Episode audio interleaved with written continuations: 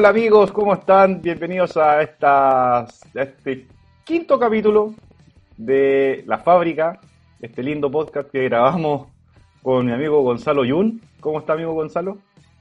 Bien, ¿y tú, Rodrigo? ¿Tanto Bien, qué, qué, bueno. Ahora, ahora sí que está con ánimo. Ahora sí que está con ánimo. Estaba emocionado. Es viernes, es viernes. Es viernes. Viernes, viernes a la, en la tarde ya es, un, es prudente estar eh, con, este, con esta emoción por terminar la semana. No, me, emocionó que me llamara a último minuto para invitarme a su programa, al anterior. no, me venga, no me venga con cosas, no me venga a vapulear de esa forma en vivo, en, este podcast, porque yo le mandé el, mensaje hartas veces antes y usted no me pesca. Me, me, me tira para la cola, así como ya no, este le puedo responder después.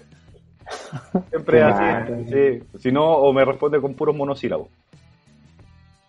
Puede ser. Mejor que un emoticono. Sí, no, ja, y, estaríamos. Serían todas las todas las, todas las eh, expresiones que, tiene por eh, WhatsApp hacia mi persona. Oye, hoy, hoy estamos con un, con un invitado especial. Eh, es un emprendedor, es un, un, rostro muy mega conocido acá en Antofa y se ha ido eh, posicionando con, con, un tema que es súper, que quizás en, algún rato no estaba tan en boga y ahora eh, ellos pusieron una, un tema en, en, la, en la mesa que es la gastronomía en Antofagasta.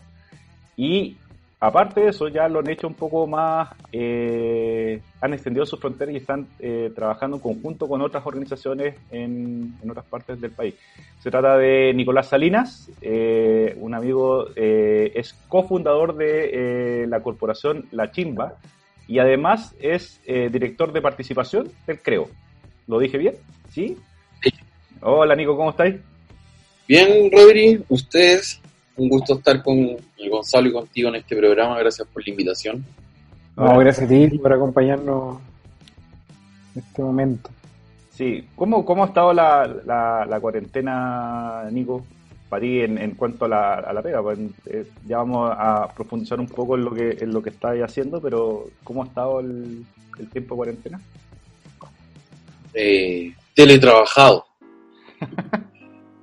de, hecho, si antes teníamos muchas reuniones por el CREO, porque bueno, gestionamos los proyectos y articulamos también con distintas organizaciones, sector público, privado, académico, hoy día eh, estamos sobreexplotados con el teletrabajo, pero desde esta sobreexplotación yo, yo lo veo también, claro, hay un cansancio y todo, pero hay muchas oportunidades que se están dando de, tener conversaciones más, más profundas en el sentido del impacto de los proyectos, eh, también de, ir transmitiendo cuál es el trabajo, el CREO en sí, eh, a cada una de las instituciones que hoy día son también las, colaboradoras y parte de, las gestoras de que el, CREO pueda seguir ejecutando los proyectos.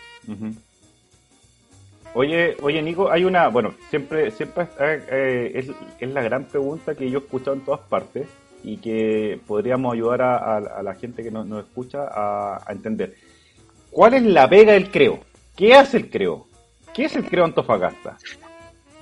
Yo creo que esta pregunta te la han hecho tres mil veces, te la han hecho tres mil veces, lo sé, pero no basta con una. Pero Rodrigo es invitado. Pero por favor, si bueno, tiene la oportunidad de, de, decir a la gente, bueno, esto es el creo, en esto estamos trabajando. Bueno, el creo, muy buena pregunta, Rodrigo. Gracias, por la oportunidad de, poder contar lo que es el creo. Bueno, el creo es una organización sin fines de lucro eh, que está bajo el alero de la administración de Fundación Chile. Y lo que hacemos eh, específicamente es articular, vincular y también gestionar proyectos de desarrollo urbano.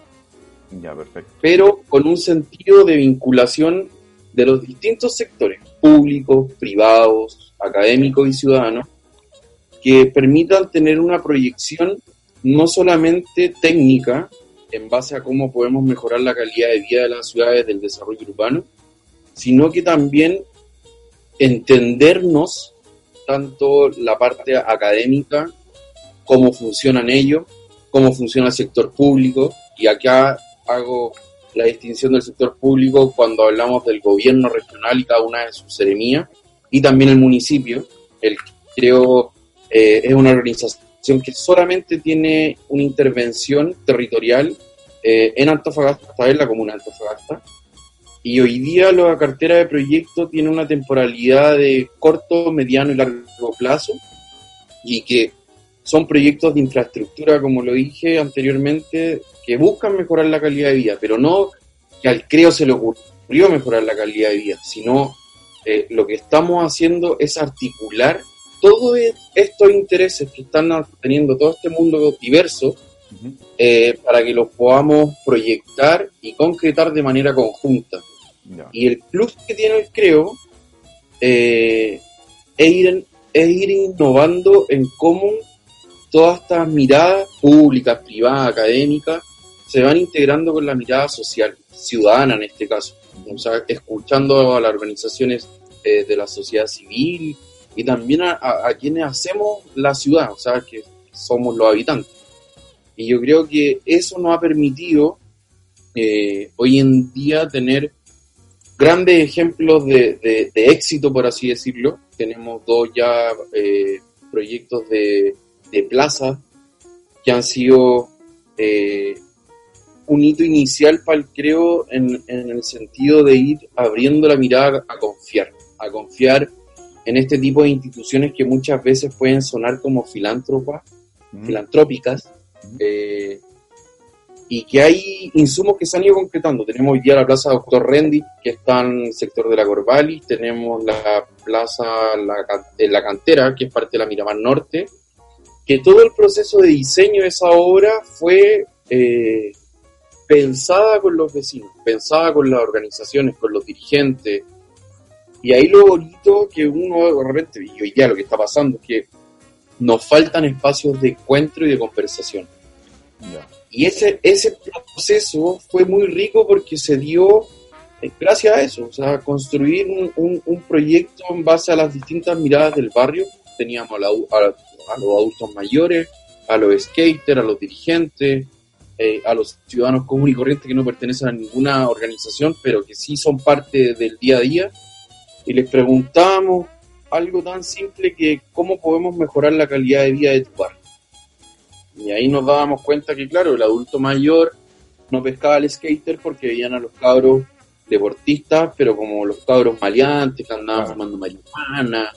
Y al final cuando armamos ese espacio de encuentro, el adulto mayor cambió la percepción que tenía de los skaters. No eran, no eran los, los marihuaneros, eran los cabros que, se apropiaban de los espacios del barrio y que los cuidaban. Y también los skaters entendieron que las plazas no solamente están hechos para ellos, sino que también para los adultos mayores. Y toda esa dinámica de trabajo hoy día se concretó en una plaza que tiene un skatepark, tiene sombreadero de 500 metros cuadrados con una tecnología LED, eh, tiene bancas que están pensadas para los adultos mayores, juegos pensados para los niños. Y yo creo que el, el resultado también de un proceso muy enriquecedor que nos llevó cuatro años. Y hoy día, ya como la gran obra, es la playa y Caleta La Chimba, que está en una base de un 60% y que nace de la misma manera. Conversamos con los pescadores, con el MOP, y, ahí hay una inversión multisectorial de, estos distintos actores que te decía anteriormente. Es muy difícil eh, generar esto, estos vínculos con la, con la comunidad pensando en esto precisamente en, la, eh, lo que da partida a la pregunta que te hacía, que eh, de repente mucha gente no, no, entiende o no sabe lo que hace el creo, entonces eh, finalmente estos procesos de articulación, de, vinculación, se, son muy complejos en, desarrollarlo, por ejemplo, en un proyecto de cuatro años, o se va dando ya la gente empieza a, tener confianza en la marca y permite que, que ¿cómo se llama? que se generen estas instancias de vinculación. Lo que se agradece es que siempre hay una apertura a la escucha. Ya. Más allá de, de, si es la marca o, no, y yo, creo que siempre hay una disposición como, a ver, ya escuchemos a estos cabros del creo. Ya. Porque también tenemos, y, es un estigma que, que hemos ido derribando también, el, el yo no le creo al creo. Porque claro, cuando se plantean visiones a, largo plazo, que al final, a ver, la política de desarrollo urbano en Chile, por lo general, eh, planificar las ciudades siempre va a ser un largo plazo. Ya. Entendemos que el sector público, el gobierno regional, tenemos periodo de gobierno que dura cuatro años, los municipios lo mismo, y cada uno se, se aboca a su plan de gobierno, a su plan comunal de desarrollo. Claro. Pero muy pocas instituciones eh, se dedican a planificar a largo plazo la ciudad. Hoy día Antofagasta está creciendo, de las ciudades también vamos a tener que empezar a replantearnos hoy día con el tema del COVID. O sea, ya hay una mirada de cómo vamos a empezar a vivir con este tipo de pandemia. Eh, y lo que se agradece es la conversación, o sea, la apertura al diálogo, pero también siempre está este temor, yo creo que de todos, tanto de quien eh, parte el diálogo a quien escucha, Ujú. de ¿será verdad o no será verdad? ¿Le creo o no le creo al creo? Y ese mito lo hemos ido derribando en que efectivamente son proyectos de cinco años, eh, la mayoría, hay otros que son más largos, en, en su gestión, pero cuando tú haces parte a la, a la comunidad, Ujú. más, más allá de las instituciones, porque somos todos parte de una comunidad, van entendiendo los procesos que llevan los proyectos. No es llegar y, y ir a hacer una vereda. Mm. Si tú le explicáis a un vecino que hay que hacer el diseño, hay que hacer el estudio de ingeniería, hay que coordinar al MIMBU, a, a la MUNI, al tra- a transporte, para hacer una vereda. O sea, ya ahí tú estás siendo partícipe de este engranaje a la comunidad y en el cual también va entendiendo, claro, el, el discurso va cambiando a medida que va avanzando el proyecto y, y- y se va instalando el ya. Soy parte del creo, soy parte del proyecto, pero ¿por qué se demora tanto el proyecto? ¿Cuáles son las trabas que tenemos con el municipio, con el gobierno? Eh, los aportes, ¿por qué no, no hay más lucas para estos proyectos? Mm. Y ahí, bueno, eh, haciendo ver que no, que no vivimos en una sociedad utópica, ojalá fuera, fuera así, pero que queremos hacer el bien común desde los proyectos en los cuales estamos trabajando e ir derribando los mitos. Yo creo que el principal mito que atrasa los procesos muchas veces es la desconfianza entre todos, desde el, el creo con los vecinos, el vecino con el creo, eh, o, o el gobierno con los vecinos, viceversa. Y el fiel reflejo del, del éxito es ir consolidando paso a paso cada uno de estos hitos, que yo creo que cada proyecto es importante que tenga un hito de, de respaldo, de posicionamiento y también de, de que la comunidad se sienta partícipe del avance que ha tenido dentro de esta gestión del, del proyecto. Claro. Oye, Nico, y con todo este cambio de- del COVID, ¿ustedes ven que pueden fortalecerse un poco más en el desarrollo de proveedores locales? De potenciar más, eh, no sé, generar manufactura local, de, empezar a potenciar más el consumo de, de proveedores desde la chimba, o generar más proyectos en la región, pensando que hoy en día va a estar mucho más complejo el importar, viajar. ¿No lo han visto como una oportunidad de desarrollo, creo? Sí, o sea, sin duda, hoy día, bueno, lamentablemente la tasa de desempleo en Antofagasta, bueno, y en el mundo y en Chile está aumentando todos los días, pero también nos hace, nos hace ver una oportunidad en el sentido de que hoy día Antofagasta, como comuna, tiene 400 y tantos mil habitantes, que el, casi el 50% es la población fija que vive acá en la ciudad, o que ha llegado a la ciudad por la oportunidad que entrega la minería, pero hoy día no todos están trabajando en la minería. Claro. Y eso es una oportunidad para ir abriendo nuevos nichos. Nichos en el sentido de empresas constructoras, eh, generar más mano de obra en el tema de, de- de la construcción, pero no solamente desde la infraestructura, sino de, de ir hoy día, siempre, yo- siento que la pandemia trajo varios conceptos que, que- que hemos ido instalando nosotros. Uno es el replantearse, Ujú. Eh, el reinventarse, pero la otra vez hablábamos con el Rodrigo en, en otro programa Sí. eh, eh, que al final lo que estamos haciendo es sobrevivir. Sino, yo no me estoy replanteando a que, oh, voy a hacer la chimba 15.0 como mm. corporación o el creo 25.0. Hoy día estamos sobreviviendo, pero también estamos aprendiendo a ver cuáles son esos mecanismos para que la pandemia sea parte hoy día de la idiosincrasia que vamos a tener de aquí a 15 años más quizás, y que estemos preparados como comuna, como región, a ir innovando en cómo trabajamos los proyectos, los espacios públicos, por ejemplo, cómo hacemos plazas más amigables, pero que también tengamos ojo con el distanciamiento social, que es un tema que hoy día está en boga, que, que hacer las ciudades más amigables, también más abiertas a cómo cuidamos los espacios públicos, pero también cómo entra hoy día, principalmente el tema del medio ambiente, que yo creo que es clave, y de la mano con el tema de la salud. Salud mental, eh, sanitaria, como la queramos llamar. y, y también un poco de ir potenciando los atributos tanto humanos y productivos que tenemos como región. Yo creo que hoy día el borde costero que tenemos en nuestra región es tremendo y eso también te genera un, un trabajo con los pescadores, con, con la gente que recoge cochayuyo, las algas, y ahí hay distintas vías en las cuales también podemos ir innovando y hacer de, de, nuestra región un polo no solamente en el desarrollo urbano, sino que también en la tecnología, que lo hemos sido a través de la minería, pero también en la tecnología productiva, agrícola. Hoy día el trabajo que está haciendo el Alto de la Portada, más allá de los problemas que ha tenido con el tema de los permisos de trabajo y todo eso, eh, también te hace ver que Antofagasta es una ciudad resiliente, pero quien hace la ciudad resiliente somos nosotros, los antofagastinos, ¿cachai? No por nada tenemos Alto la Portada en una de las zonas más áridas del mundo. Y, en, ese mismo planteamiento, ¿cómo, ustedes ven el...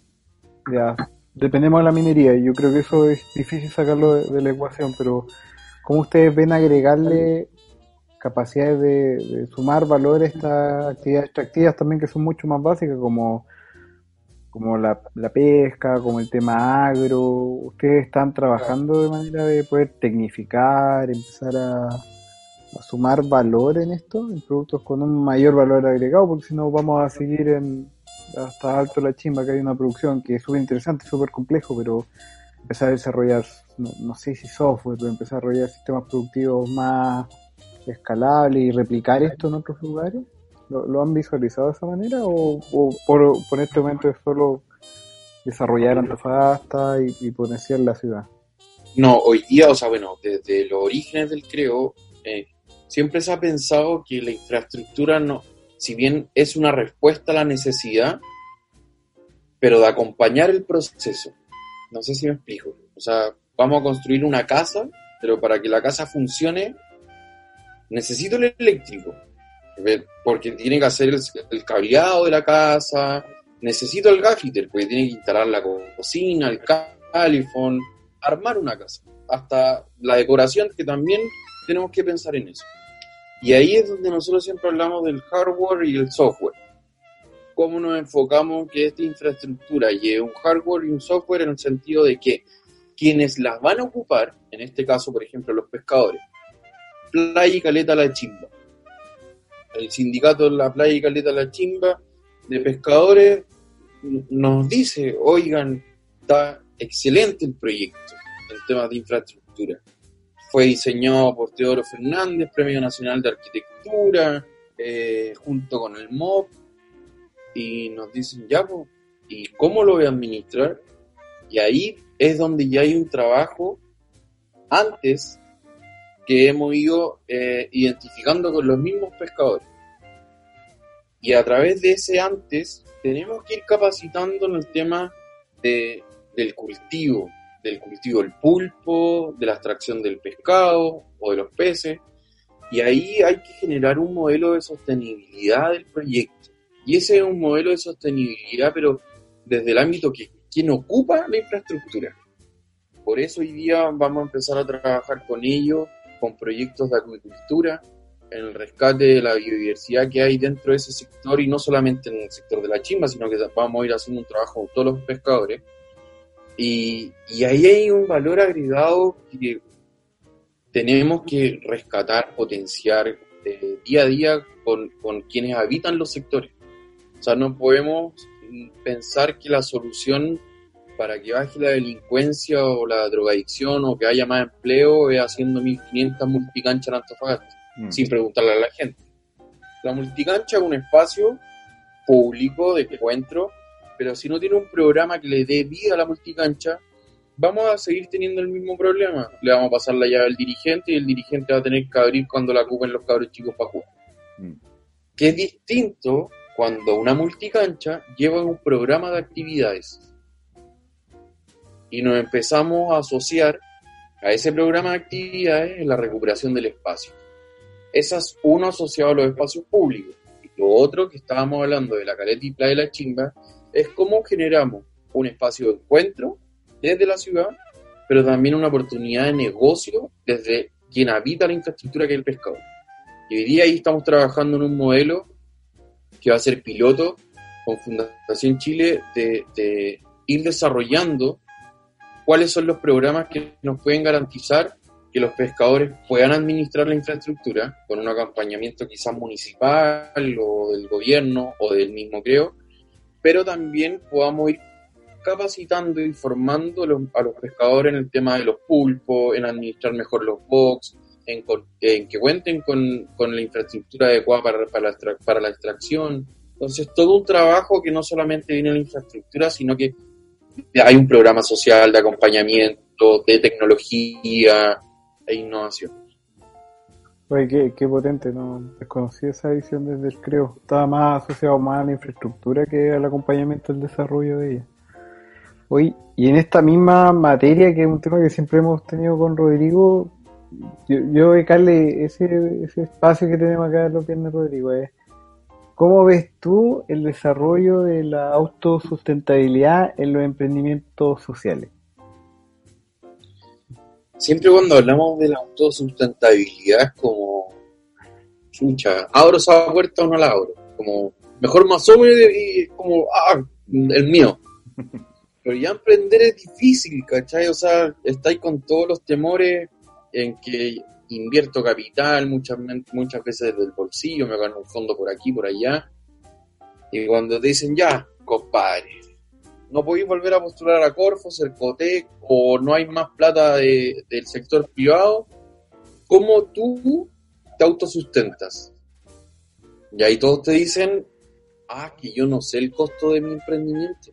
Mm. o es que nunca me enseñaron a administrar las lucas del proyecto. Y es como, ya, volvamos para atrás.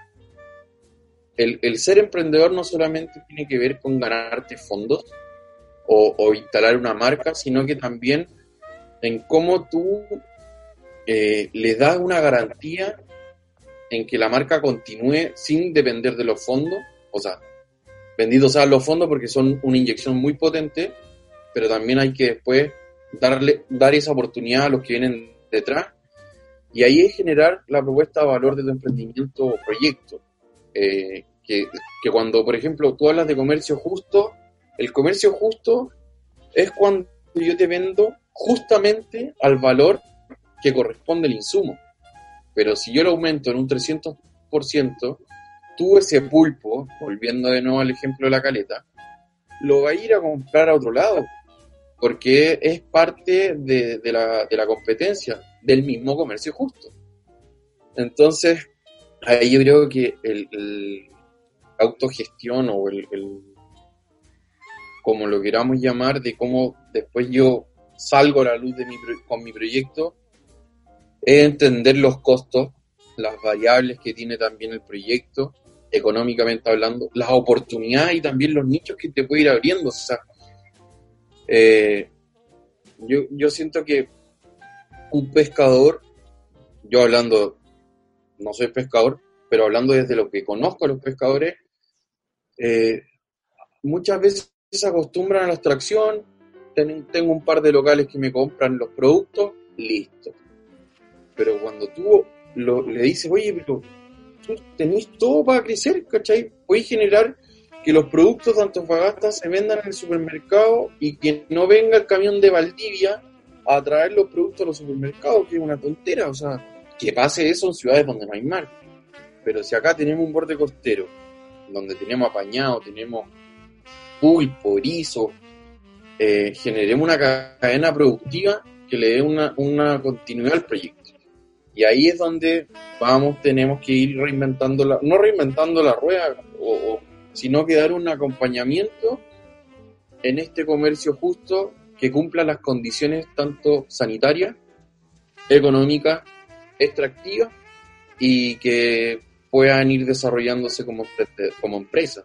Sea, hoy día un pescador que extrae, no sé, no sé cuántas toneladas de pulpo perfectamente podría abastecer el comercio local. Y los restaurantes. O sea, la señora Dolores el fiel ejemplo de eso. Ella partió con, con un cultivo pequeño y luego armó una cooperativa donde sumaba más agricultores y después se puso a vender los productos a los hoteles, restaurantes. Y hoy día tiene una sostenibilidad en el tiempo que, nace a través de eso, una proyección, tanto económica y de, líneas de trabajo dentro de la misma marca.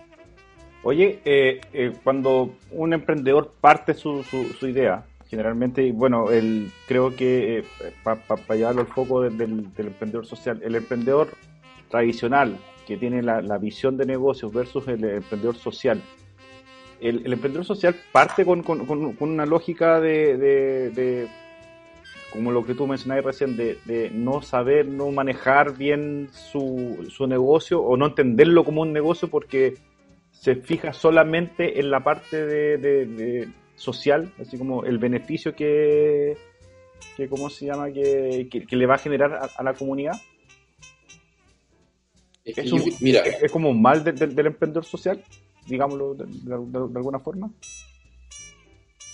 Eh, yo creo que en un comienzo cuando, cuando se, se instaló el concepto de emprendedor social, porque en Chile te has dado cuenta que a todos le ponemos apellido, el emprendedor eh, social o el innovador social.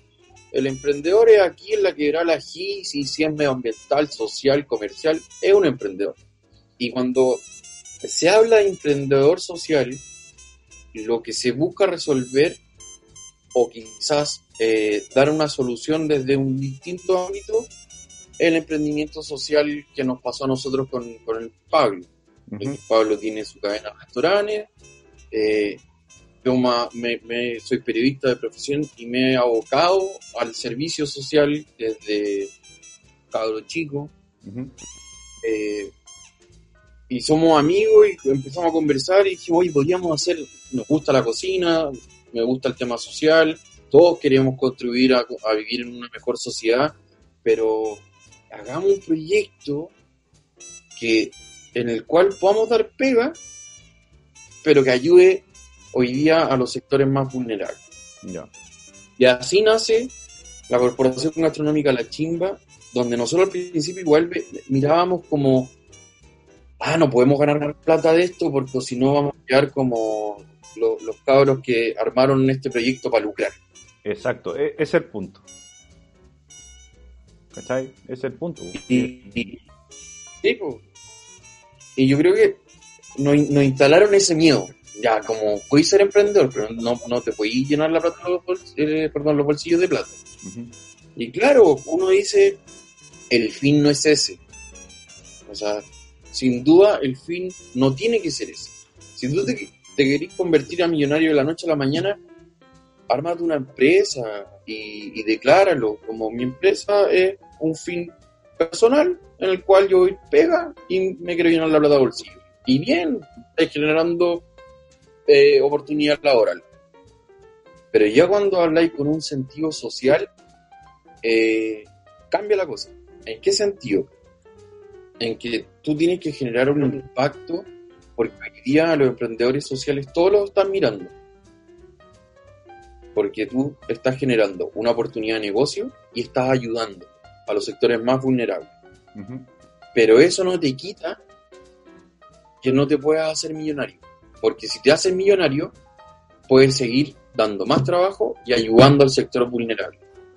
Que yo, yo creo que hoy día no hay que tener miedo a eso, no hay que tener miedo a, ah, weón, me hice millonario con, con, con mi emprendimiento social. La raja, compadre, te felicito. Pero si me subí los costos de tu emprendimiento social, ahí ya estás ahí hablando otra cosa, que te gustó más la plata. Claro, claro. O que si le estáis pagando menos a tus trabajadores. Sí, es, inte- es interesante ese punto de vista porque hay un creo hay un mal estigma con generar plata o ganar plata. Yo creo que un, buen modelo de negocio, como en el caso de usted, que, que genere, también va a un, no sé si será empresas B el formato, pero que ustedes tengan una capacidad de pagar buenos sueldos, pagar buenos salarios. Al final no es un apostolado, yo creo que ustedes, y bueno, ustedes están muy bien posicionados, tienen que ir marcando esas brechas de, que pueden generar un, buen emprendimiento social, que pueden pagar buenos sueldos, porque su mismo sueldo va a poder atraer talento, y que sus mismos talentos se quieren quedar, porque vienen a trabajar eh, en, fundaciones y necesitáis talento, no es porque en un momento te, te quedas sin salario, sin ingreso, pucha, dejas una brecha de tener un talento que pueda ayudar y crecer. Entonces, yo creo que es súper importante también colocar ese, ese tema con los nuevos emprendimientos sociales. Lo- los temas yo creo que, que Nico recalca son como emprendimiento social no significa que no tenés que ser de tus costos, porque yo estoy buscando hace rato la respuesta de esto con Rodrigo, que nos enfrentamos siempre en los mismos grupos. Es como emprendimiento social, ah, no, es que no sé mis costos ni mi cliente, y postulo me gano premio.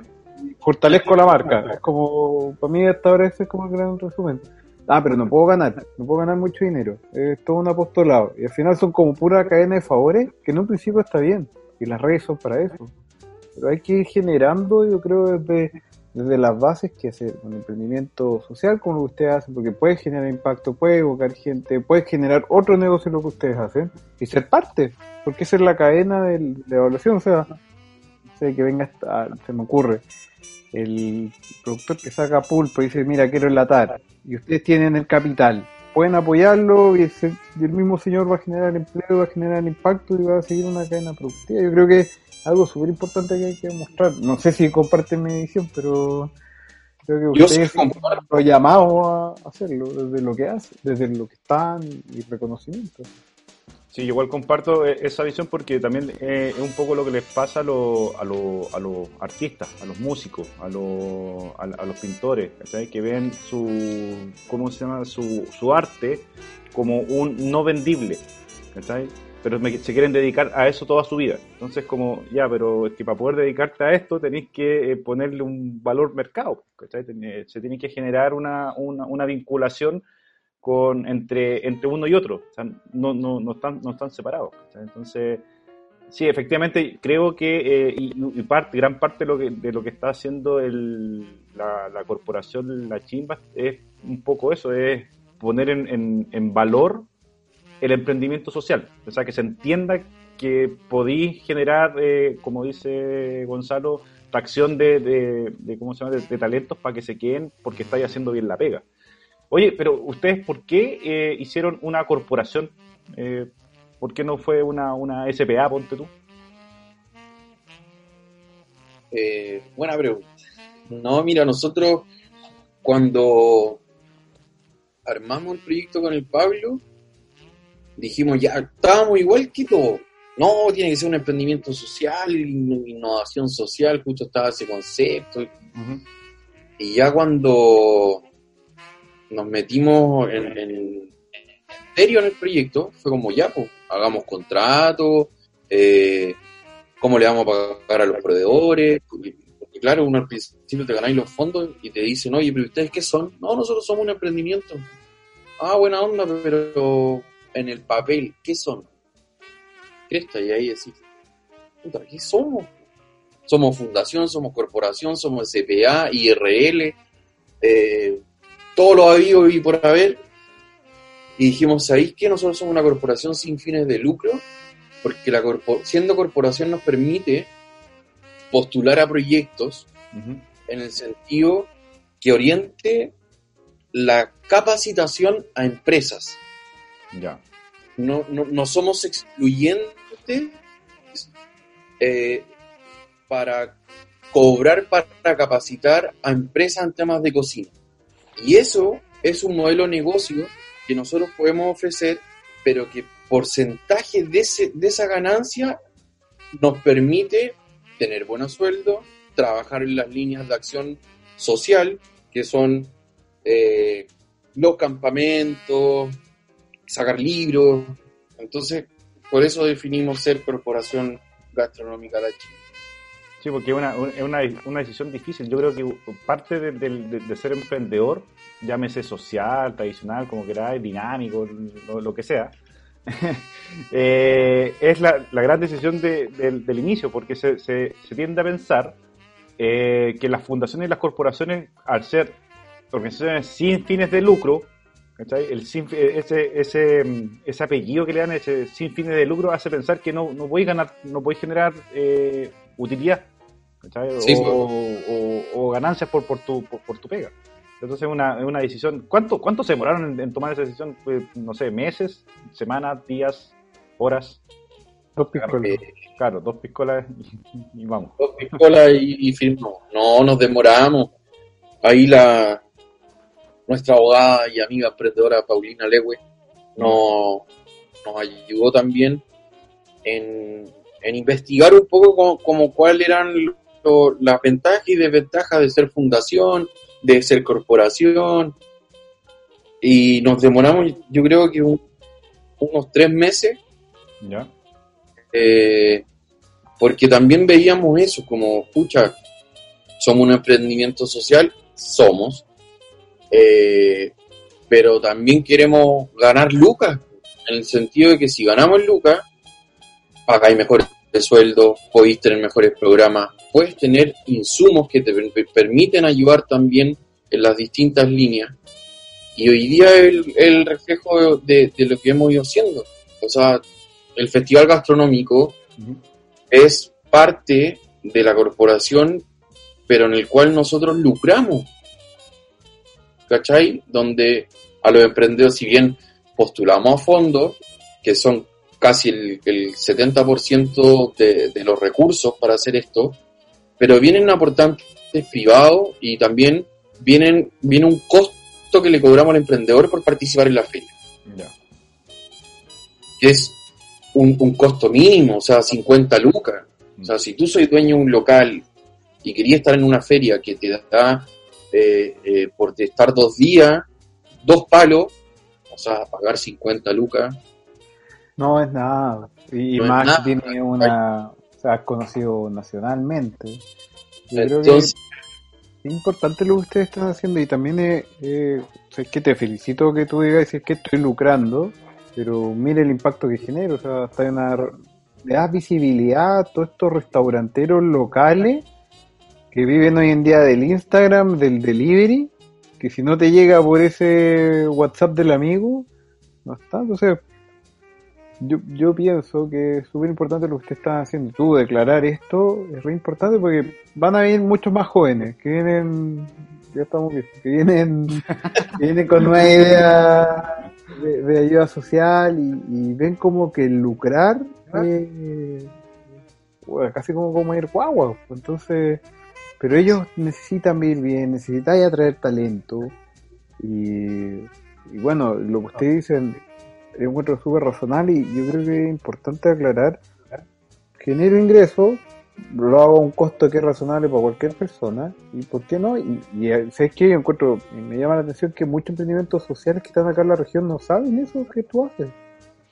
Yo creo que es algo importante a difundir dentro del ecosistema emprendedor Rodrigo sí, porque y, y sería súper interesante que tú lo presentaras no, no solo lo que ustedes hacen que tiene súper relevante, sino también cómo funcionan, porque yo creo que la región lo que más tiene, más que emprendimientos tecnológicos en minería o desarrollo, son emprendimientos sociales. Es algo relevante mostrar.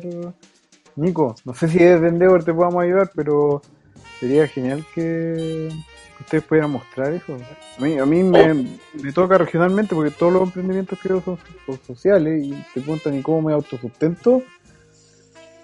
Y también pasa eso, no sé ni cuánto gastan. Sí, no, nosotros, o sea, me tomo tu palabra, si Endeavor nos quiere ayudar, perfecto. o sea, ya firmado, sacramentado, en el sentido de, de que podamos ir contando, o sea, claro, hay en el camino del emprender, hay tropezones que uno se da muchas veces con el Pablo, pusimos plata del bolsillo, eh, nos mandamos a la cresta cuántas veces, pero al final te das cuenta que lo que estáis haciendo tiene un sentido tan bonito que al final el trabajo, mira, nosotros partimos, yo me acuerdo, partimos en, yendo a la caleta con una olla, con cuatro cocineros amigos, y nos instalamos y hacíamos caldillo congrio para San Pedro y San Pablo. Y todos decían, ¿qué onda estos cabros? Como, oye, eh, ¿por qué me estás regalando caldillo? No, porque hoy día, el día San Pedro, San Pablo, una festividad que hacen los pescadores, eh, te invitamos a conocer tu producto local. Oye, pero ¿y quién les paga? Eh, no, puta, es un proyecto que es una idea, estamos viendo qué onda, y ahí empezamos a avanzar. Después, eh, bueno, soy amigo del padre Felipe de Río, ya sabía que el, Felipe estaba acá, que él tenía la idea de armar el centro de formación La Chimba, y le digo, ya Felipe, si tú armás el centro de formación La Chimba, méteme a mí en la cocina. Y puta, el Felipe así como ya, pero no, y ahí le contábamos el tema, conoció al Pablo, perfecto. Y hasta el día de hoy hemos estado trabajando donde hacemos las clases de cocina en el, centro de formación. Aparte tenemos otro programa que es el Cocina en Comunidad, que es, bueno, antes de que tuviésemos la pandemia, íbamos todos los sábados a campamento y teníamos alrededor de 8 o 9 campamentos que todos los sábados teníamos talleres de cocina saludable donde le enseñábamos a cocinar a los padres y madres para luego la sede se abría y hacíamos un, comedor solidario desde la clase. Después eh, empezaron a aparecer los fondos, eh, el Antofa Emprende, el, el, Corfo, nos empezaron a llamar desde de, Santiago, los del ñam, y ahí empezáis a darte cuenta que lo que estáis haciendo va generando un encadenamiento donde, claro, al principio es súper importante posicionar y ser súper transparente y eso no se te puede olvidar jamás. Cuando tú hablas de ser emprendedor social, yo creo que lucrar es bueno, pero tienes que ser muy cuidadoso y responsable en que todas las oportunidades que se te presentan jamás desvíe el fin último de la corporación. O sea, si tú, si, tú, si tú te presentas como una corporación gastronómica sin fines de lucro que quiere potenciar la identidad gastronómica de la región, vamos, démosle. Pero si después la corporación termina siendo un restaurante, claro. O sea, ¿qué onda, por loco? Y al final, el aprendizaje que nosotros tuvimos, que nos costó harto, o sea, tres años, fue en definir qué es la corporación gastronómica La China y cuáles son sus líneas de trabajo eh, y cuáles son sus programas que, que, son del lucro, que es para sostener a la corporación, y cuáles son las líneas de, financiamiento a, las cuales nosotros eh, postulamos. Antofa su salsa es una de ellas, donde lo que hacemos es generar recursos para la corporación, pero también es una oportunidad de posicionamiento para que la corporación muestre lo que estamos haciendo. No por, no por nada llevamos a los alumnos de cocina, a los mejores, eh, del Centro de Formación La Chimba, de los campamentos, a cocinar. Ellos se paran en el escenario, están con los profesores y los chefs le preguntan. Y ahí tú generas un espacio de encuentro donde está todo pasando. O sea, tenía el emprendedor contando su, su cocina, eh, generando Lucas, por otro lado tenía al, alumno La Chimba, tenía a la gente del Alto La Portada, entonces ese tipo de cosas eh, eh, es muy bonito.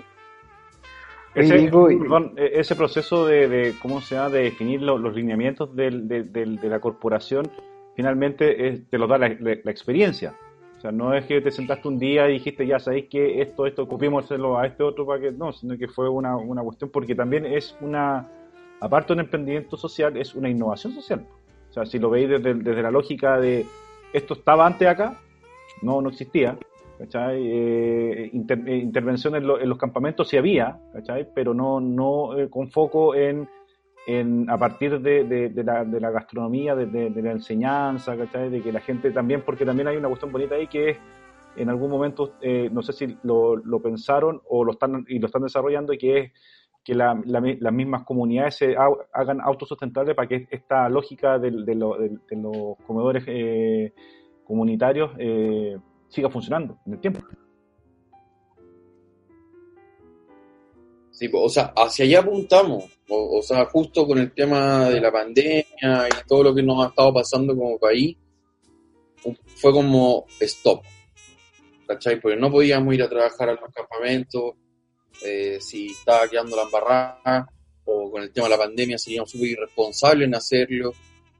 Pero hoy día, o sea, nosotros nos costó tres años, como te digo, en definir qué es la chimba si bien siempre estuvo en el concepto la bajada, pero como metámosle cabeza cuáles son las líneas de intervención. Hoy día nosotros tenemos dos.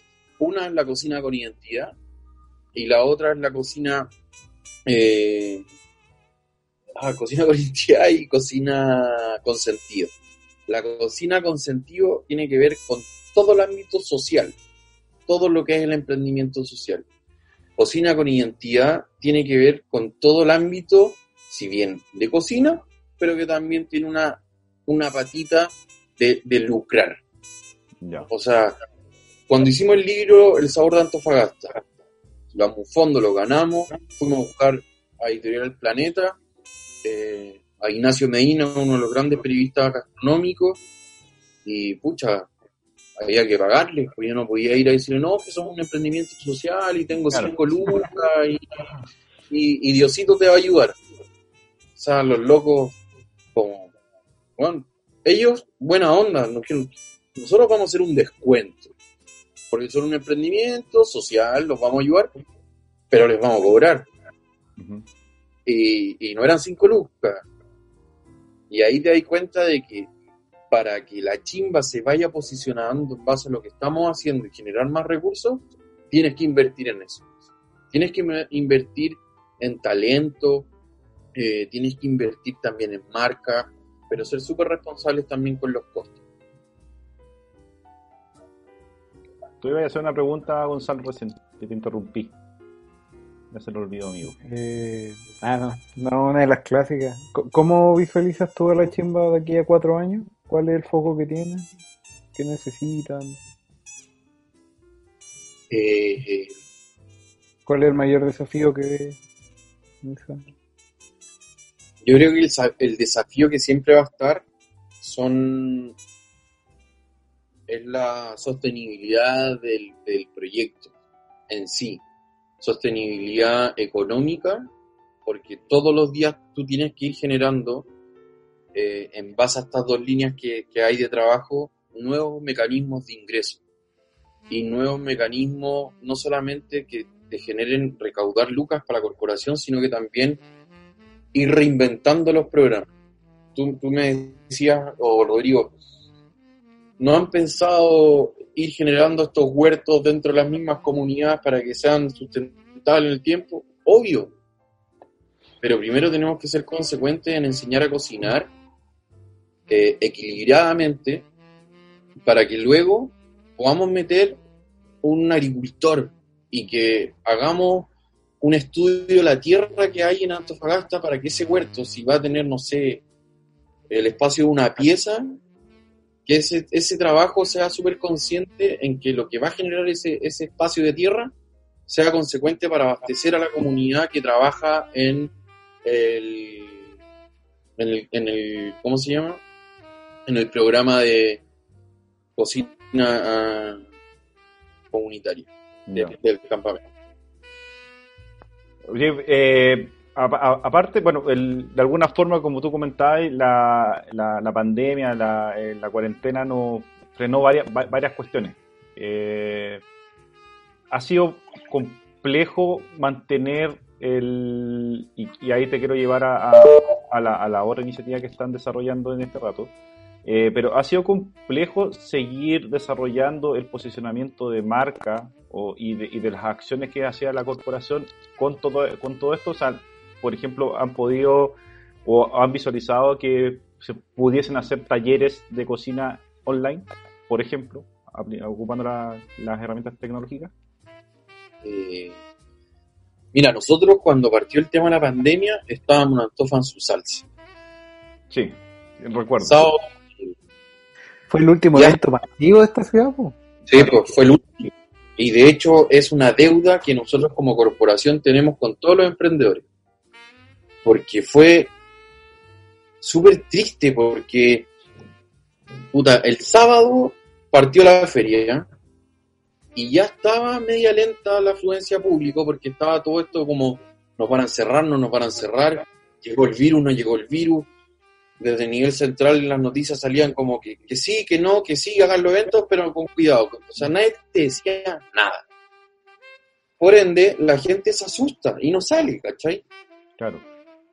Y por redes sociales nos decían, oye, ¿cómo se le ocurre hacer este evento si poco menos se está cayendo el mundo? Y yo, oye, pero está bien, entiendo tu preocupación, pero desde, desde la comunicación oficial del Estado no se han pronunciado frente a eso. Por ende, yo tengo un compromiso con los emprendedores que no puedo dejar votado y le damos a dar con la feria. Y partimos, sábado. Y ahí fue como con el Pablo ya como, ¿qué hacemos, loco? ¿Qué hacemos para que eh, venga más gente? Eh, bueno, veamos, eh, expliquémoslo a los mismos emprendedores, tuvimos una reunión con ellos, le dijimos, ya chiquillos, sabemos que los costos están bajos, no les vamos a cobrar eh, el, ingreso a la feria, porque nos ponemos en el lugar de ellos también, porque acá todos tuvimos pérdida y todos estamos teniendo pérdida económica. Y el domingo yo me acuerdo que a las dos y media, una de la tarde recibo el llamado. Se baja. Y yo, Pablo, me acaban de llamar, tenemos que cerrar y con más pena que la cresta, fue como una patada en la guata, porque ya llevábamos cinco años siendo Antofa en su salsa, lo hicimos, partimos en el parque en la Avenida Brasil, después nos fuimos al muelle, la gente nos pedía que muy chico el lugar, todos nos decían muy chico el lugar, veníamos el año anterior de haber hecho por primera vez Antofa en su salsa en el parque croata, donde habían ido 50.000 personas, estaban todos on fire. Dijimos, este año la vamos a romper, eh, invertimos un montón de lucas en tema de la sonografía y dijimos, bueno, puta, no depende de nosotros. Ya seríamos demasiado inconsecuentes si le damos e irresponsables con todos y bajamos el telón con mucha pena, pero de ahí empezar a evaluar eh, qué hacemos como, como la corporación, o sea, el centro de formación ya Felipe lo había parado por lo mismo, no podíamos ir a los campamentos por lo mismo. Y ahí con el Pablo como ya, ¿qué hacemos? ¿Qué hacemos? ¿Qué hacemos? La chimba tiene que hacer algo porque hay gente que lo está pasando realmente mal. O sea, no tienen para comer, eh, pucha, eh, quizás no todos van a ser beneficiarios de canastas familiares, qué sé yo, y ahí fue almacén solidario. Armemos una campaña que ayude a los más desvalidos. Y todos pensaban, y nosotros también decíamos, ya, vamos a ir a los campamentos que somos con los que estamos trabajando, nos vamos a meter ahí. Y te empecé a dar cuenta que hay un grupo que, que, que como que los olvidamos, los adultos mayores. Y, y, porque aparte, y porque aparte tenéis, eh, quizás los, campamentos también están sobreintervenidos. Hay harta gente que está haciendo la, la pega ahí. Claro, o sea, hay un montón de organizaciones que están trabajando con ellos. Los campamentos igual son súper organizados, unos más que otros claramente, pero, pero se organizan, ¿cachai? De ahí nacen también las ollas, las ollas comunes, de los mismos barrios. Pero ¿qué pasaba con ese viejito que vive solo, que no tiene red de apoyo, que de verdad está solo? Y ahí armamos almacén solidario con el Pablo. Eh, nos metimos en un trabajo que, bueno, también donde en el cual yo estoy, que es el Creo Antofagasta, empezamos a articular distintos actores, como a ver qué, qué está pasando en Antofagasta, solamente asociado al tema COVID. Y nos reunimos alrededor de 50 organizaciones eh, desde el Creo, y ahí nace la campaña Yo Cuido Antofa, donde hoy día la ciudadanía se volca a cuidar nuestra ciudad, No la ciudad a cuidar nuestra ciudadanía. Ya. Y ahí dentro de la campaña nacen cuatro ejes temáticos, que es el yo vivo en comunidad, el yo vivo en, en me- en- eh, yo cuido el medio ambiente, perdón, eh, yo vivo en salud mental y yo compro en, el barrio. Cada uno, cada una de estas cuatro líneas temáticas ata- ataca, por así decirlo, los aristas más, más sensibles frente al COVID. La salud mental, o sea, hoy día se dice que hay casi un 70% de la sociedad chilena que está viviendo en, en estrés eh, o una depresión, y ahí estamos trabajando con la Católica del Norte, con empresas, con la Universidad Santo Tomás, con, con AIEP, o sea, todos, todos los que quieran trabajar ahí, vamos a habilitar un call center, así que acá estoy contando como también la- las papitas. Eh, Dale, el- dale. Yo vivo, Mm. el Yo vivo en comunidad es un- una línea de la misma campaña donde está el almacén eh, eh, solidario que va netamente en ayuda de los adultos mayores y lo que busca es hacerse cargo de 300 adultos en Antofagasta y 300 adultos en Curicó. Eh, ¿Cómo hicimos el cruce de información para tener esta base de datos? Bueno, nos juntamos con, la Academia de Desarrollo Social, con la oficina de la OID de la municipalidad y también la Casa del Adulto Mayor y empezamos a cruzar información. También ahí parte importante fue el Consejo Ciudadano, que, es parte del Comité Ejecutivo del CREO, y nos dimos cuenta que habían 300, bueno, hay más, o sea, en, la región hay casi 16.000 adultos mayores, eh, según el último catastro que entregó el Estado, pero que en Antofagasta hay 4.000, y de los 4.000 hay algunos que están recibiendo ayuda, pero ¿cómo se podía hacer cargo del almacén? Pero así, cerrado y sacramentado, con 600. 300 en Curicó, 300 en Antofagasta. Y ahí nace la campaña Almacén Solidario, donde, claro, ahí recibimos un empuje tremendo escondida BHP, donde ya, cabrón, ahí hay una plata para que ustedes puedan crear la página, diseñar y todo lo que ustedes ya saben que hay que hacer previo. Y empezamos, empezamos a golpear puertas. Y ahí es súper eh, chistoso igual, porque el Pablo tiene su función que él es, es director gastronómico, logístico. Yo en la chimba soy el encargado social, comunicación y todo. Y partí con, con, con lo que están haciendo casi todos, como hoy conocí un famoso, pide un video para que invite a donar a la campaña, no sé qué. Eh, nos contactamos con un amigo, con el Gerard que vive en Madrid, que es amigo de los actores de la Casa Papel. Nos mandó unos videos de la ITZIA, de la ITZIA invitando al almacén solidario, de- del inspector y no sé qué. Y Gerard me dice, oye, yo tengo el, el teléfono del Pancho Saavedra. Pásamelo. Oye, Pancho, soy el Nico, que no sé qué, bla, bla, bla. Visto. Ah, ya. Pasaron los tres días y el Pancho me dice, oye, me, tinca mucho tu idea. Tengamos una reunión. Y yo, puta, si le pedí un saludo nomás.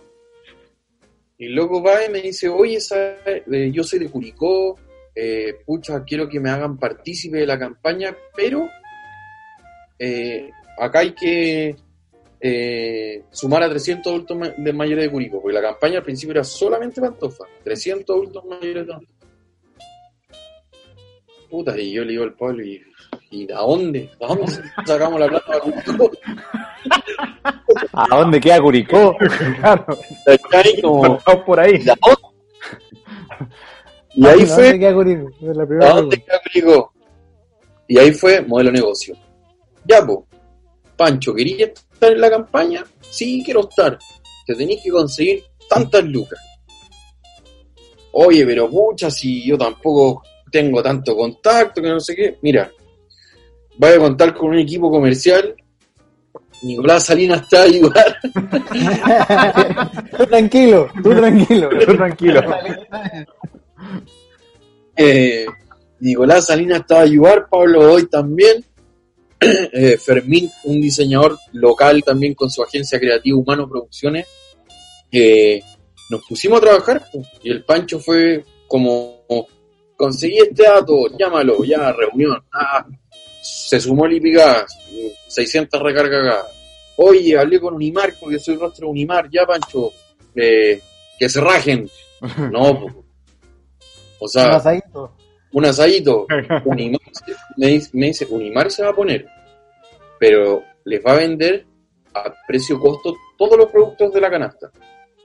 Y ahí te das cuenta que, claro, pues, el almacén solidario es una campaña solidaria. O sea, aquí el que diga que el Pablo, yo o los que estamos detrás de esto estamos ganando plata, falso. O sea, todo lo que recibimos se va directo a las canastas familiares de los adultos mayores, porque al final te das cuenta que como la corporación, partiendo de la conversa de, bueno, ¿y, y- qué hacíamos nosotros como la chimba con toda la cagadita que está quedando? Armemos la campaña, buscamos las puertas, nos metimos en el tema de lo que está armando el Creo, que es súper bueno, pero el financiamiento de la campaña viene de, de, la, de la ciudadanía y de aportes de privados. Pero ahí va a salir a golpear puertas y, y dale. Ahora estamos con Unimar, con Lipigas, pero todo tiene un costo. O sea, todo tiene una transacción. Que de repente uno dice, ah, no, pero si el almacén solidario tiene todas esas marcas detrás, están asegurados. No, Mm. porque Unimar te cobra. Y es lo justo. Y aquí volvemos como al emprendimiento social. Exacto, justo. No, y Uno dice, que el apoyo se estigmatice como, como ah, no tiene esta marca, eh, ya no necesitan ayuda. Como Claro. mirando, hay que ayudarlo. Como- O, o- o también que, que, que, que el, ya Unimark, ayúdame, pero gratis, pues. Eh, regálame las cosas. ¿cachai? Y no, pues, no es así, pues, porque también si es, es, es parte de, un, de, de una lógica de... de- es parte de lo que Ah, hablaba el- de lo que Es hablaba impor- es importante aclarar eso, dice Nico, es como, es válido, pero no al sobrecosto, no es como que... Claro. Porque este país, después de la pandemia, somos todos panaderos, entonces el kilo, el kilo de harina es importante para don Rodrigo. sí, No, no, por eso, por sí, eso pues, digo. Claro, por eso digo que, que la lógica tiene que ser ganar-ganar, pues, ¿cachai? O sea, está bien eh, el- la, la- la parte social que, que- que involucra el, el almacén solidario, pero también eh, no, no te Yo me acuerdo, tengo una, una, una, una, no sé si anécdota o experiencia, me acuerdo cuando el, el, el techo, antes de llamarse techo, se llamaba 2000 megavatios para el 2000. Y me acuerdo que Ah, para hacer el primer, el, la primera, el primer campamento, o sea, para hacer la- la- el, el primer trabajo de, de- de verano o de invierno, creo que fue, eh, fuimos al, al y efectivamente fuimos a pedir cosas gratis. Y nos pasaron eh, hartas cuestiones, ¿cachai? Pero algunas venían ven- vencidas, ¿cachai? Entonces igual, pues, si no había una transacción, claro, obviamente te voy a pasar lo que, lo, lo que tengo y, y- y voy a poner un pito ahí en, el, en la marca para que para, no, para no afectar futuros futuros auspicios. Colaboradores. Esos son los programas que usted tiene en CoWeb. Acá uno puede conversar cosas más. Sí, puede, puede decir cualquier cosa. Sí, acá no hay línea editorial con sus otros programas que tienen en la semana. Oye, Nico, y, y ya, pues entonces, eh, el, el almacén solidario en este rato, eh, ahora un- en el programa conversábamos que tienen una, tienen, eh, eh, principalmente es el acompañamiento lo que, lo- o sea, la, excusa es la, la canasta, pero finalmente, porque el otro día publicaron un video de Don Julio que cumplió 101 años, el de Curicó, ¿no? Sí, pues ayer cumplió, eh, bueno, ayer jueves cumplió 101 años don Julio, eh, que es un adulto mayor beneficiado de la campaña Almacén Solidario, y que te das cuenta que, claro, nosotros partimos la campaña por la necesidad alimentaria y la Católica del Norte con la facultad de medicina a través de nutrición nos ayudó a generar una canasta equilibrada y no sé qué. Pero nosotros entregamos fruta, verdura, huevo, eh, no perecibles y proteínas, que puede ser carne, pollo, pavo. O sea, es una canasta súper completa. Y después nos fuimos dando cuenta que la canasta es un bien tangible, súper importante. Pero el intangible y el más importante es que el voluntario llame al, adulto mayor. Pucha que de verdad, hoy día te das cuenta que los viejitos esperan el llamado, esperan el llamado en la semana para ver que su voluntario lo llame, para ver cómo está. Lo de ayer nace de ahí nuestros amigos colaboradores también de Desafío Levantemos Chile, que ellos están llevando toda la campaña en Curicó, del grupo de voluntarios que le tocó a don Julio y cacharon que don Julio estaba cumpleaños y cumplía 101 años. Fueron, eh, le cantaron un cumpleaños feliz, le llevaron una torta, pucha, el caballero se hizo llorar, más emocionado que la cresta. Y al final te das cuenta de eso, que hoy día lo estamos pasando todos mal pero lo que nos está enseñando la pandemia es volver a conversar. Un llamado de repente a nuestros viejos para ver cómo están, o que tu vecino si no tiene un tarro de arroz o no sé qué, pucha, volver a lo, al trueque. Ya, yo te paso arroz, tú me pasas azúcar, buena onda. Y, y, y, al final es eso. Que es un poco lo que se marca también la campaña que estamos haciendo desde el creo que es vivir comunidad, volver a vivir en comunidad. Y ese acompañamiento que tiene el almacén yo creo que es lo más, es, lo más relevante. De hecho, eh, no han estado llamando harto de los medios, como hoy cuéntanos el tema del acompañamiento. Y después, aparte del acompañamiento y la canasta familiar, eh, cuando, cuando, cuando golpeaban la puerta de Litigar era como, ¿qué le pedimos a Litigar? Como, y era como, gas, pues weón, gas. ¿Qué otra cosa le voy a pedir? Profundo el análisis. Estáis tan seteado que no, comía, comía, comía, comía, comía. No, pues, gas. Y ahí nace el otro kit, que es el kit de higiene que llamamos nosotros, o kit de acompañamiento, porque hoy día claro, los voluntarios llaman al adulto mayor, le dicen, hola, don Julio, ¿cómo está? Bien, ¿y usted? Rodrigo, bien, también, aquí fumando un cigarro, conversando con el Gonzalo y el Nico. Ah, oiga, ¿y, y se comió la cajita de que le dieron los chiquillos al almacén? Sí, obvio. Eh, pero ¿sabe qué? Yo conozco otro abuelito que tiene la caja ahí porque no tiene que cocinarla o no tiene gas. Mm. O después, Oye, ¿sabéis qué? Eh, el otro abuelito de la otra cuadra no tiene pañal. Y ahí te das cuenta que el almacén solidario, aparte de la canasta, aparte del acompañamiento, también va resolviendo necesidades básicas en las cuales nosotros podemos ir asumiendo de ir a pedirle gas a. Hoy día estamos gestionando pañales, ¿cachai? Eh, Canon, eh, Canon Home se, se puso con 300 almohadas entonces te das cuenta que todo el rato es un regaloneo, como para hacer, para que el adulto mayor vea que es una persona que, no ha sido olvidada, que sigue siendo regaloneada y que nosotros como jóvenes y como sociedad tenemos mucho que devolverle. ¿Cachai? Entonces algo, ha sido algo bien enriquecedor porque jamás pensamos que, que el almacén solidario por una caja de comida iba a haber un contacto tan rico entre el voluntario y el adulto mayor, un acompañamiento, la confianza. Y creo que ese es un poco lo que necesitamos hoy día.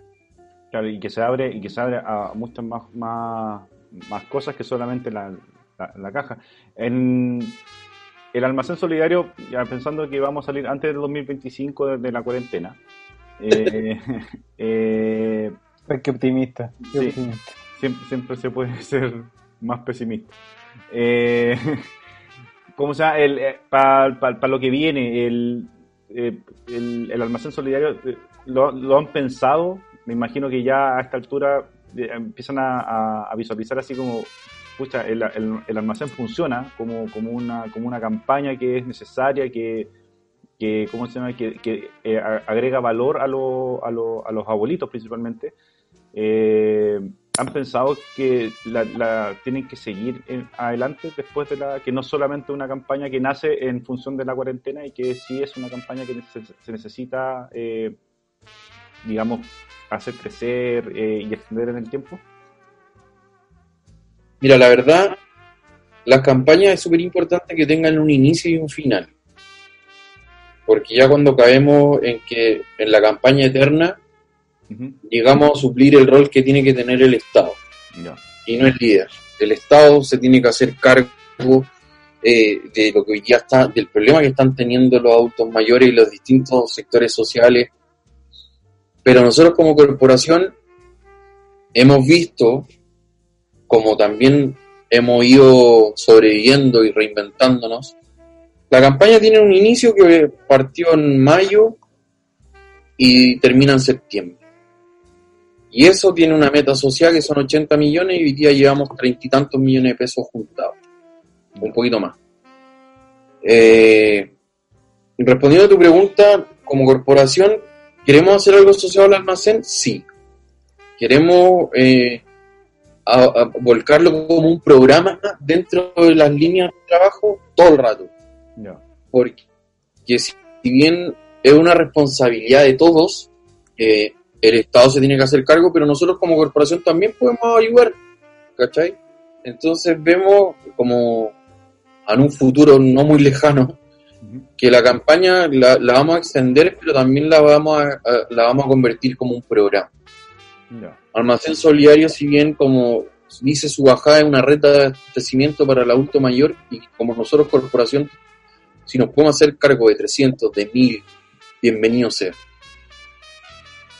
Eh, así que ahí estamos apuntando cómo, cómo vamos generando esa línea programática para que tenga financiamiento y para que después continúe en el tiempo. Oye, qué, potente como parte de todo esto con la pandemia, la historia que nos estoy contando y llegamos a esto. Eh, oye, yo creo que tus 100 días al lado de nosotros es una alpargata. Exacto. sí. sí. No, pero... Felicitaciones, Nico.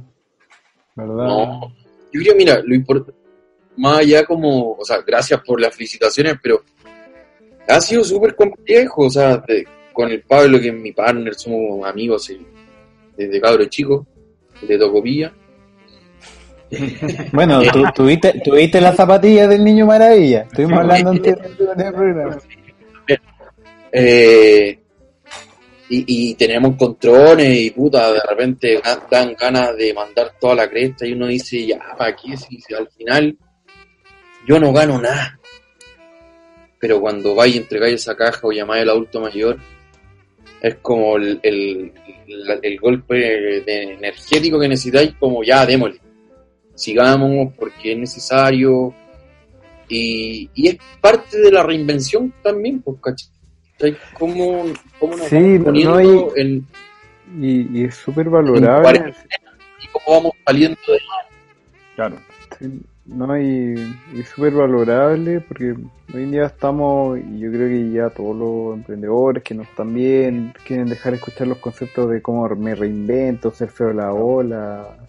Eh, eh, no, porque ya, ya hay tres meses, ya qué, buena palabra la ya, no le podéis dar ni un palmazo en la espalda, porque está difícil, pero ustedes como en lo social, salir de un problema para venir a ayudar a, otro problema es, notable en verdad, o sea, ustedes se reinventaron por la pandemia y para la pandemia, o cerraron la, feria que genera alto impacto laboral, lo trasladaron al apoyo social súper relevante. De ahí recalcar de que por más que tienen marca, que está Pancho Saber y toda la gente, igual necesitan hasta ahí 50 millones abajo lo que... Sí, pues. Están buscando. sí, a ver, vamos, vamos a ver, vamos a revisar, vamos a revisar. de hecho, ahí, invito a todos a junto almacén solidario.cl, ahí pueden donar y ver el cómputo. Eso es importante. Minuto a minuto es importante que la gente también se motive con, aunque está difícil, pero cualquier ayuda es, bueno, de hecho, el... 26 millones. ¿Cuánto? 25 millones 841 mil 4 pesos, para hacer exacto. está ahí bajo 55, 54. Sí. Oye, Hoy Nico, día, ah, hoy día nos llegaron 5 millones de una empresa amiga. Muy, muy bueno. Oye, a- aparte también la gente, aparte de ayudar con, con- con Lucas, también puede hacer otro tipo de, de aporte. Mira, mucha gente nos ha dicho, oye, pucha, yo no, no quizás no tengo las, las lucas como para ayudar, pero por mi empresa puedo comprar 500 paquetes de pañales. Bienvenido sea. Ya. Pero ya cuando, eh, no sé, pues, el, el Gonzalo nos dice, oigan, chiquillos, yo quiero donar tres paquetes de fideos. Pucha, Gonza, ¿sabéis qué? Buena onda, pero no estamos re- recibiendo eh, alimentos perecibles como, por ejemplo, que nosotros podamos ir con una bolsa y llevarla. ¿Por qué? Porque estamos siendo súper rigurosos con, con la tabla nutricional que nos entregó el Departamento de Nutrición Ya. y hay un costo que es muy alto en que yo vaya a buscar eh, un paquete de fideo a la chimba, un paquete de fideo a Jardines del Sur, un paquete de fideo... Me, me gasto mucha plata. Mm. Entonces si hay empresas que, que nos están viendo o que quieren donar, no sé, pues, pañales, detergentes, bienvenido sea. Y ya el que quiere donar desde 100 pesos, ahí está la página. Todo aporte es bienvenido. Claro. Sí, eso es bueno. Y aparte, aparte también está el, el tema de- del voluntariado, que cuando no haya cuarentena, me imagino que eh, también puede ser que, que la gente te, te pregunte sobre eso. ¿Qué, qué hay, qué, hay, qué hay sobre el, el- el tema del voluntariado? En el sentido, mira, hoy día nosotros tenemos un equipo de 50 voluntarios entre Curicó y Antofagasta. Y claro, hoy día nos están escribiendo, oye, yo quiero ir a ayudar y no sé qué. Nosotros felices de recibir a todos, pero también hay que ser súper responsables en, en que hoy día nosotros estamos dando trabajo, estamos tra- eh, trabajando con transporte escolar, que también ha sido un rubro súper eh, cagado, por así decirlo, en buen chileno, y a ellos les damos pega. Hoy día nosotros repartimos las canastas familiares en cinco furgones escolares, que es del sindicato de Antofagasta, y tratamos de mantener el distanciamiento social dentro de los que van en el furgón. Por ende, no podemos meter a Pedro, Juan y Diego porque al final seríamos súper irresponsables, tanto con el adulto mayor, con el voluntario. Eh, y hoy día tenemos 23 voluntarios en Antofagasta y el resto en Curicó. Y, y- y- y no, no hay cabida para más voluntarios por ahora, Ya, porque cada voluntario se le pasa un kit. Eh, Se pasa el, el protector facial, la mascarilla, el, el amonio cuaternario, eh, guantes. Ahí también hago el llamado, pues, si una empresa quiere donarnos guantes quirúrgicos, bienvenido sea porque se gastan súper rápido. Eh, o las mascarillas. Entonces, todo lleva un costo asociado. Y entre más yo gaste en esa línea, menos canasta de entrego. Entonces ahí estamos siendo súper cuidadosos con eso. Perfecto. Oye, eh, Gonzalo, ¿alguna pregunta para ir cerrando ya este, este capítulo? No, me, me respondí a harta duda que tenía con respecto al emprendimiento social. No, y en verdad, voy con mucho aprendizaje esta, esta tarde de viernes. yo. Sí, yo creo que yo creo que era fue súper buena la, la- la conversa porque hay hartas dudas sobre qué es lo que es ser emprendedor social. Yo creo que ahora eh, o empresario social. Al final eh, te terminan asociando con no sé con, con empresas B eh, o que eh, te pon- te ponía el apellido solamente para marcar una diferencia y no lleva también tiene un, una parte de de negocio, que es importante que para poder sustentar todo un modelo de, de- de- impacto social, es importante también entender que la, el, el- el win-win o el ganar-ganar eh, es- eh, funciona en esto y que, y que podéis generar impacto social en las comunidades, pero también podéis generar un impacto en tu, en tu entorno, generando pega eh, y generando lucro, finalmente. Así que, Sí. Nico, muchas gracias por, por tu tiempo, por, por habernos dado esta clase magistral sobre emprendimiento social, sobre ser emprendedor social. Y, eh, y felicitaciones. De verdad, yo me uno a, la- a las palabras de, de Gonzalo. Felicitaciones por, la- por lo que hacís con el, con el Pablo. Eh, creo que el, desde la, desde la corporación, cuando partieron con la corporación y todo el impacto que han tenido, ha sido una cuestión que ha, de verdad ha movido y ha, dado eh, una, una, una visión distinta de cómo se puede, cómo se pueden eh, resolver eh, ciertos, ciertos problemas o ciertas necesidades del, del, del, entorno de la comunidad y ustedes lo han hecho, escucha, la raja. O sea, creo que es la palabra para eso. De Antofagasta Curicó. De Antofagasta Curicó. Antofa Curicó. No, gracias a ustedes por, por la invitación. Yo creo que estos espacios siempre se agradecen porque ha estado súper buena la, conversa eh, y yo creo que aquí aprendemos todo y nada, para los emprendimientos sociales, eh, la invitación es que no tengan miedo a ganar plata, siempre y cuando su foco no, no, no se virtúe. Eh, yo creo que ahí está la clave. en, en, creerse el cuento también, pero con humildad, en el sentido de que tú estás haciendo un proyecto que es para el bien de otros y también del tuyo. Y ahí hay que ser súper responsable con las lucas, con, con quien trabajáis, a quien sumáis, eh, y también cómo vas contando un poco el proyecto. Yo creo que es importante cuando, como cuando te dicen Canvas. Ya, cuéntame tu idea. La idea siempre va a estar y va a ir mutando y no sé qué, pero el, el fin por el cual te arcáis en, en, un barco es, el que uno no, nunca debe perder. Y nada, pues yo creo que es importante los espacios que se están dando hoy día de conversa, pero también de, de cómo el emprendedor en sí puede ir eh, sobreviviendo hoy día, pero toda esa sobrevivencia que está sacando adelante puede ser un golpe súper potente para reinventar el proyecto. Yo creo que es una oportunidad tremenda. Bacán. Así que Perfecto. Ya, amigo Gonzalo, este es el cierre de, este nuevo capítulo, del quinto de la fábrica. Eh, tenemos posiblemente tengamos una, una invitada, una invitada de lujo para, el próximo capítulo. Así que les damos las gracias a todos los que llegaron a, este minuto escuchando este podcast. chao, amigo Gonzalo. Chao, don Rodrigo y Nico. Muchísimas gracias. Así que, ojalá en algún momento nos podamos ver de nuevo y, feliz de apoyar desde, desde, donde estamos a lo que ustedes están haciendo. Así que, mucha suerte.